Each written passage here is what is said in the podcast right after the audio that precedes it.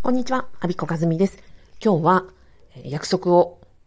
すっぽかしたことを教えてくれてありがとうの話です。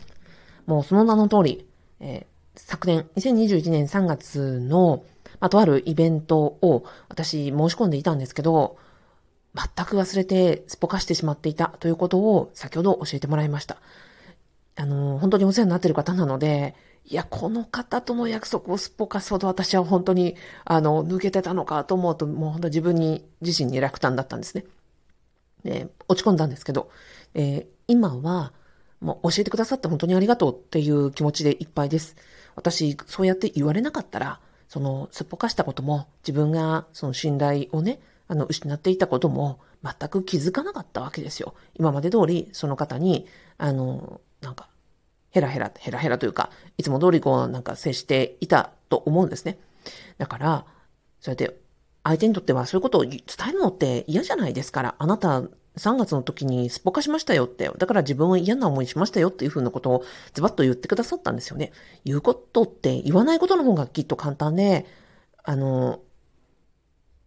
なんだろう、黙っておく方がおそらく表面上はね、何も何かでが立たないから楽だと思うんですけど、あえて、えー、教えてくださった嫌な思いしながらね、あのー、もう教えてくださったことに本当に感謝しますし、相手の方の、なんか、むしろ同僚に、えー、ますます尊敬したというところです。じゃあ私がこういうこ今日のね、あのことを踏まえてどうするかっていうと、自分のその予定とか、えー、能力とか、できることとか、やっぱりもっともっともっと急いでいかないとダメだなって忘れるってことは、それだけ、うん、自分のキャパ超えたことを安請け合いしているっていうことだと思うんですね。だから、うん、イメージとしてはもっと半分にしていくぐらいの気持ちで自分がコミットしないことを減らしていこう。ごめんなさいを言おう。簡単に暗躍に約束しないということを改めて思った今日でした。